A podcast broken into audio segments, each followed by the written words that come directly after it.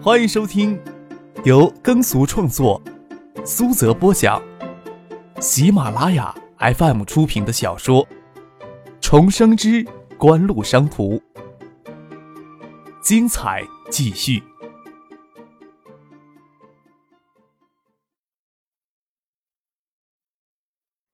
第八百三十六集。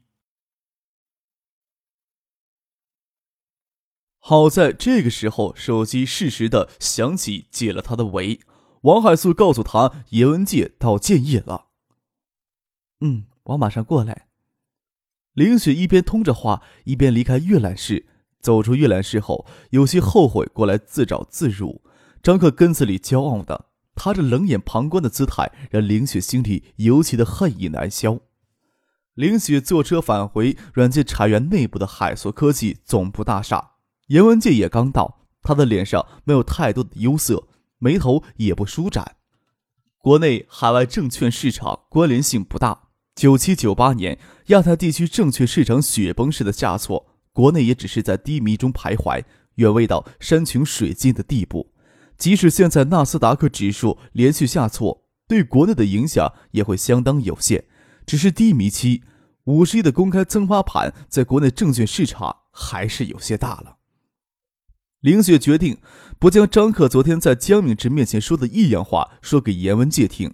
再说，昆腾在线对于纳斯达克指数暴跌的报道似乎也相当温和。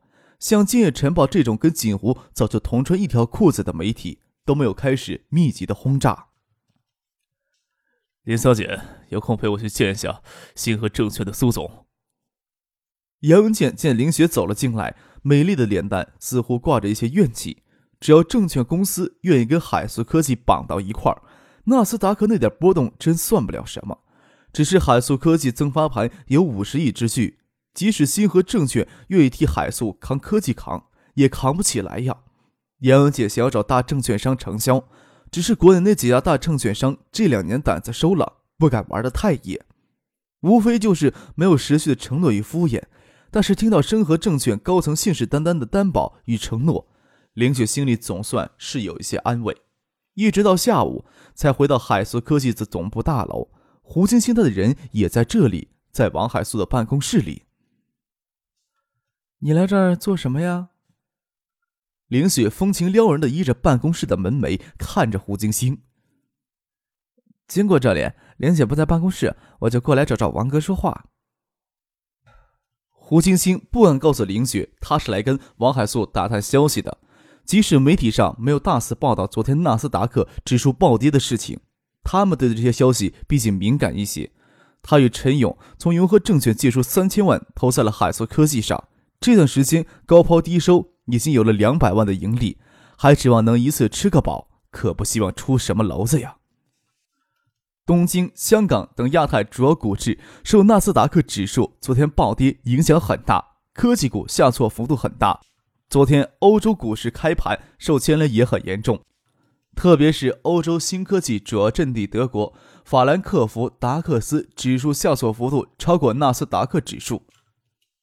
海外证券市场有些哀鸿遍野的意味，国内沪深两市却表现出一贯的独立性来，受海外证券市场影响极微，媒体的报道也是不甚积极。今天的海硕科技有所下滑。但是下滑的幅度比他们担心的要小得多，几乎手指头轻轻一拖就能拖上去。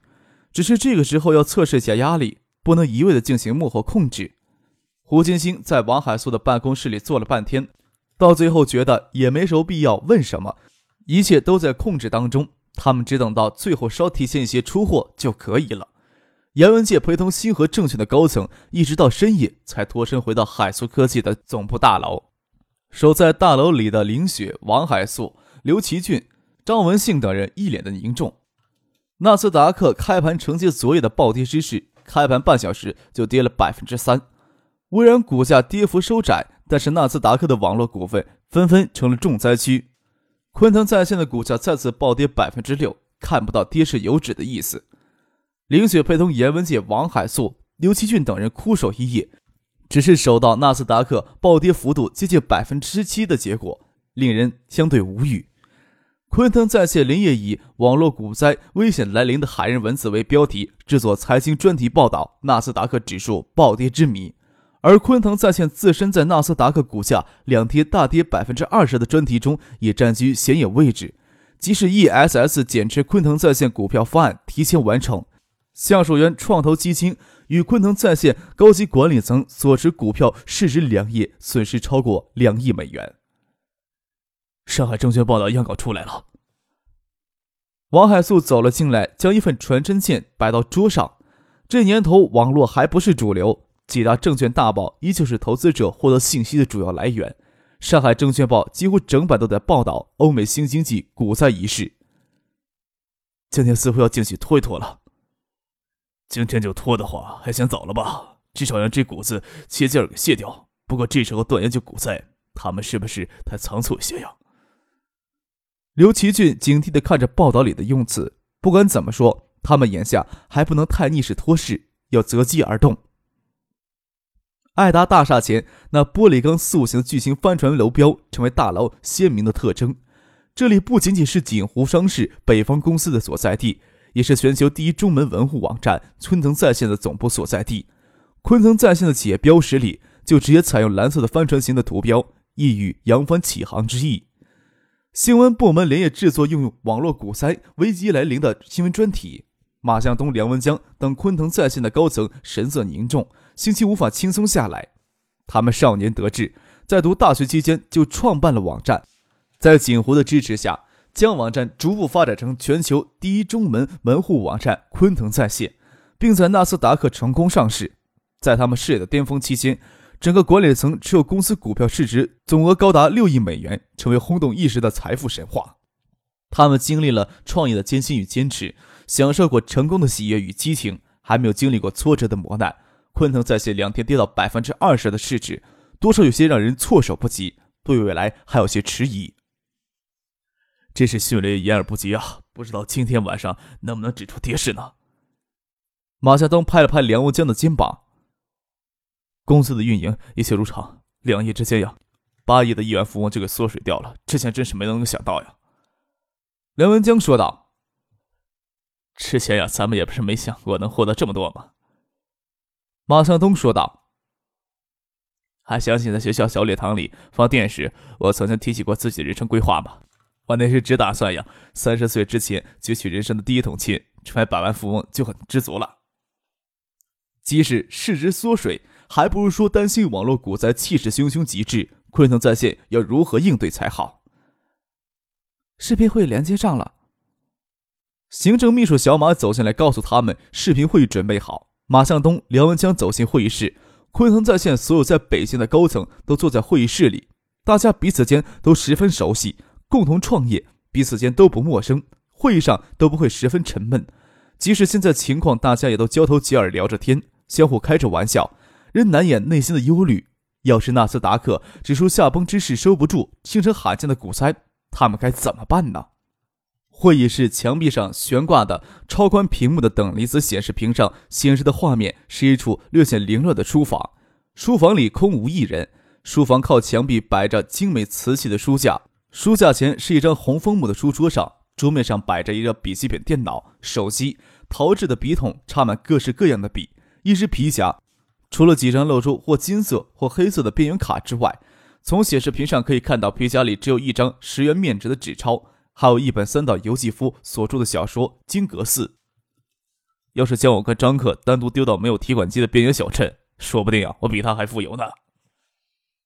马向东拉着椅子与梁文江开玩笑的说道：“等张克出现在显示屏上，今天的会是讨论昆腾在线眼下所有面临的危机以及应对要选择的策略。”橡树园创投基金总裁赵子林没有参与，而是张克亲自参与。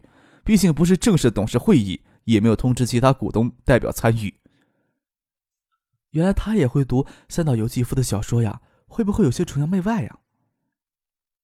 财务总监袁静还未曾有过机会跟张克接触，但是作为昆腾在线的高级经理人，许多事情都是清楚的。一手缔造锦湖经济帝国的人物，在他眼前充满了神秘感。没想到他的桌子上会随便摆放一本日本文学。画面晃了晃，一只巨手出现在屏幕上，接着就是一只挺秀的鼻梁。当鼻梁占据四十六寸宽的屏幕三分之一画面时，鼻梁的挺秀也是十分有限。会议室的人都吓了一跳，看着占据显示屏那张脸逐渐与镜头拉开距离，整个显示在屏幕上，才适应过来。这两天大家都没有睡好吧？看大家都没精打采的。张克在老老实实的坐到办公桌后，对镜头说话，画面声音都清晰无比的传递到这边的显示屏上。不过张克手里还拿着一只手机。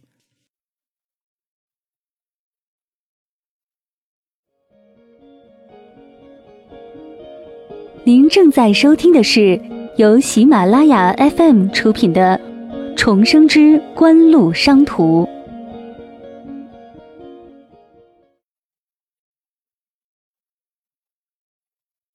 马向东与梁文江互换一个眼色，他们知道张克有备用手机，不过备用手机都会放在助手手里，他从来手里只有一只手机在用。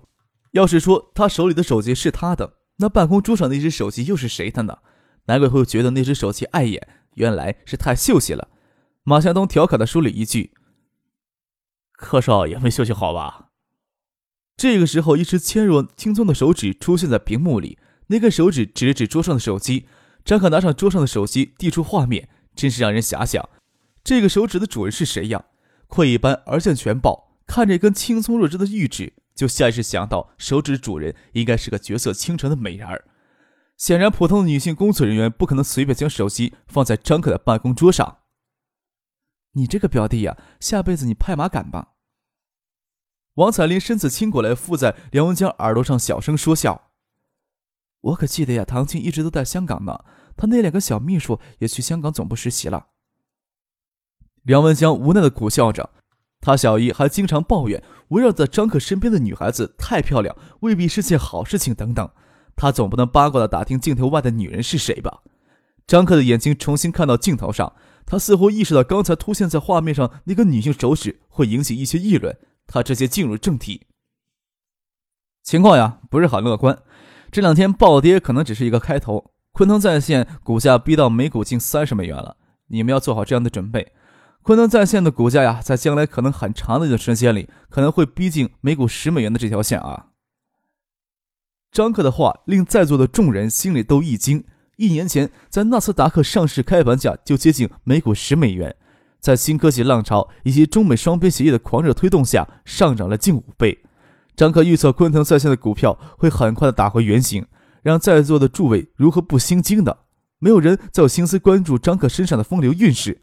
马向东问道：“危机真的会有这么严重？”咱们隔着千里之遥，没有能障碍的聊天。全凭电信技术发展与大规模电信投资的福，只是这种程度的需求还很少，就凸显出了投资的过度呀。张克说道：“现在啊，绝大多数的网络公司都是以资本运作的模式发展起来的，而运作资本都是大风险投资商提供的。咱们所有对风险投资性质有所了解的人都知道，这个过程当中怎么可能抑制泡沫的产生呢？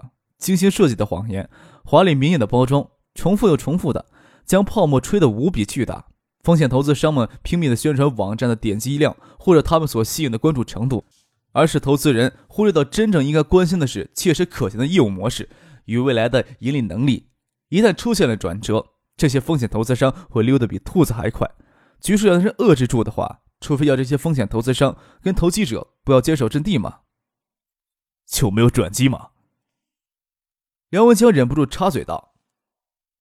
危机啊，是资本市场层面的概念的过度炒作，酝酿了巨大的泡沫。但是实际的需用需求这些年一直在持续增长，也会持续增长下去。毕竟咱们还是在走一条对的路，只是有些超前了。转机迟早回来，或许两年，或许三五年当中的资本市场会凶险无比，也不会一味的滑落。过于详细的预测，并不能是经济分析机构能够完成的任务呀。马向东手抵着嘴唇，这是他思考惯有的动作。张克的预测已经够具体的了。昆腾在线现在还没有能到实现盈利的程度，资本市场发生危机，再次融资的大门将给关闭。昆腾在线只能依赖现有的资金支撑到实现盈利的那一刻，或者等待转机来临。马向东放下手来，笑了笑，说道：“现在呀，得勒紧裤腰带过日子了。”在锦湖的影响力下，昆腾在线在纳斯达克上市成功之后，还没有转进激进投资方向上去。最大的一笔投资就是对电子商务网站逐一进行注资，也不过两三百万美元而已。此时财务状况还相当宽裕，广告业务收入虽然不能完全弥补支出，但是也在稳健增长当中。关键是这个时候要收紧口子，准备打一场持久战。梁文江又问道：“什么时期可以选择增持呀？”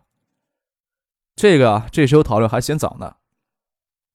张可说道：“我在这里啊，可以很明确说的是，橡树创投基金对昆腾在线的持股锁定期再延长两年。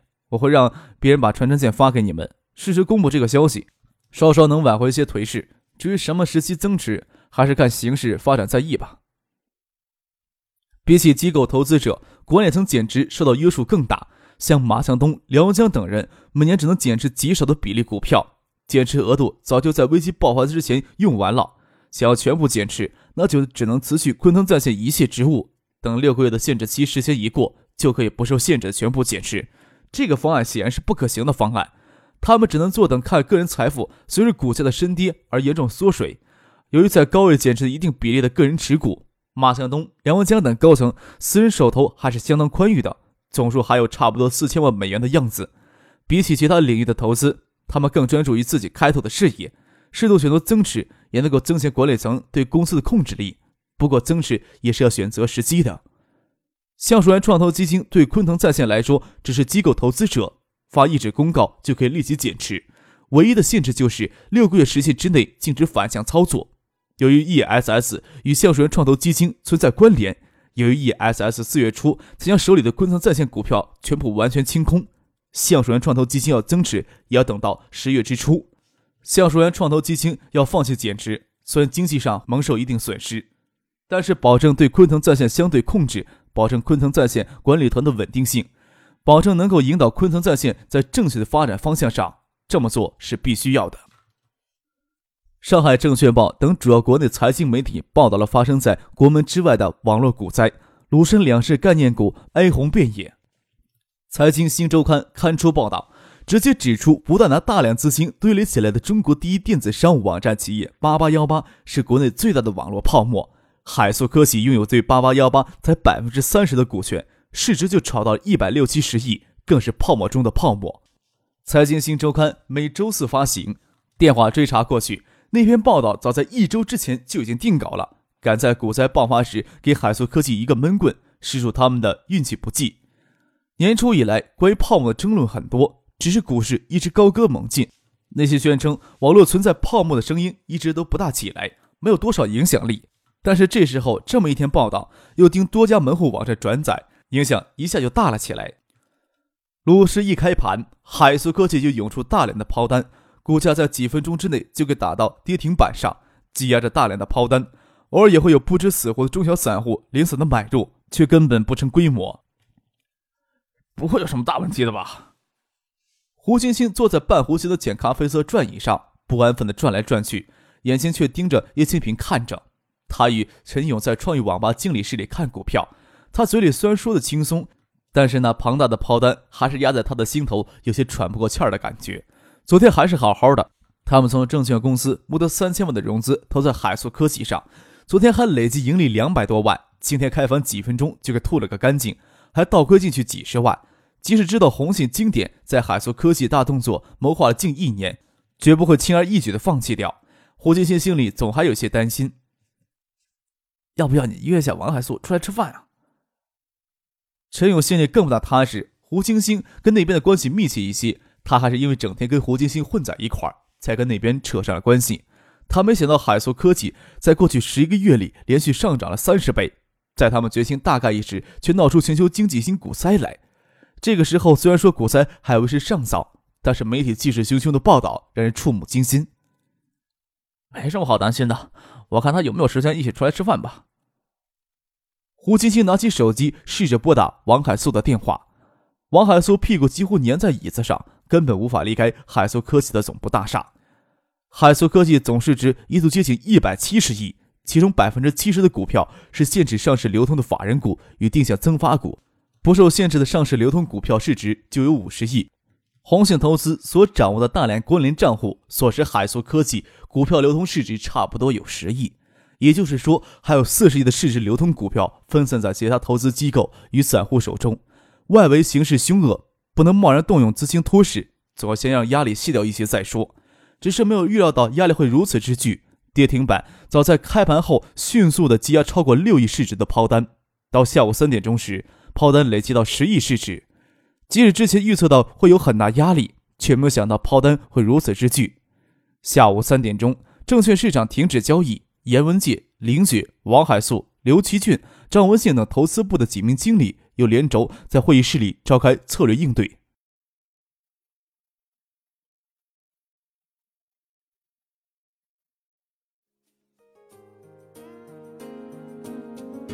听众朋友，本集播讲完毕，感谢您的收听。